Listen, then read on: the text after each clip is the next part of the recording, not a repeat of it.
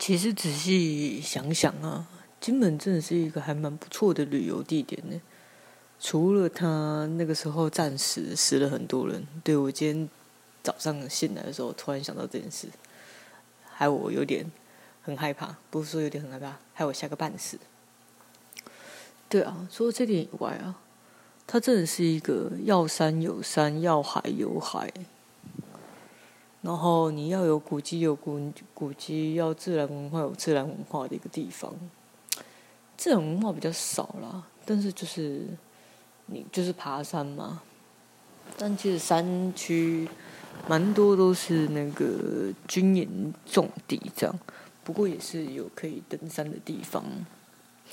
对啊，那海的话是没有办法让你下去游泳，但是你可以从事丽江。那些活动啦，然后，嗯，然后就坐游艇出去小金门绕绕啦。而且重点是，他还可以出国。虽然说出国有点夸张，但确实，他离那个厦门只有六公里，无敌近。小金门离厦门，听说。最边边角角的地方，退潮之后才八百五十公尺，超级近，对不对？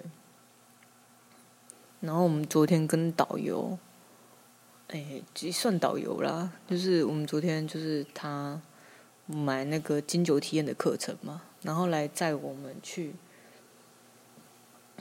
哎，载我们去这个酒吧的时候，他沿途就介绍，然后他就说到他。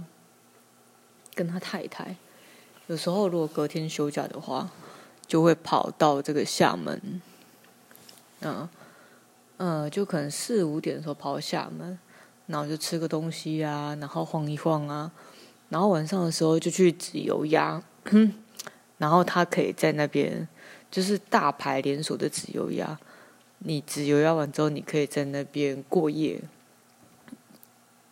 过夜之后。嗯，又可以，我就晚上的时候他会提供一些小点心、食物之类的，所以你晚上也不会饿到这样。然后隔天早上再去厦门其他地方玩，听起来是不是很棒？对，超棒，搞得我也很想去厦门。然后他有介绍那个新庙口的那个大排档。对，新庙口那个大排档，说真的，我一直很想要吃大排档，因为我就一直很想、很好奇这个大排档到底什么，感觉就是一个热潮啦。后来我搞清楚，反正就是热潮。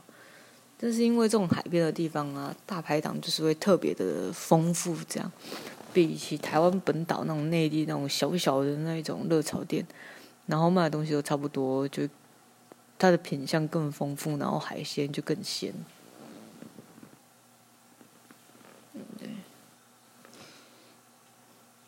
所以，如果真的有机会，就是等解封之后吧，再来金门玩的时候，我一定要去厦门。这样，而且我一直以来就很想要去中国。对，我一直以来就非常想要去中国。唉，只不过这解封不知道什么时候就是了。而且要去当公务员之前啊，一定要去中国。不然当公务员之后去中国都要通报，有够烦。我去中国关你屁事啊！不过就是卖国求荣的太多了，台湾人一大堆高阶将领都卖国求荣，超不要脸的，领台湾的钱，然后呢，领台湾的退休金，然后去卖国求荣，不要脸到极致。全世界最不要脸的就是台湾的军人。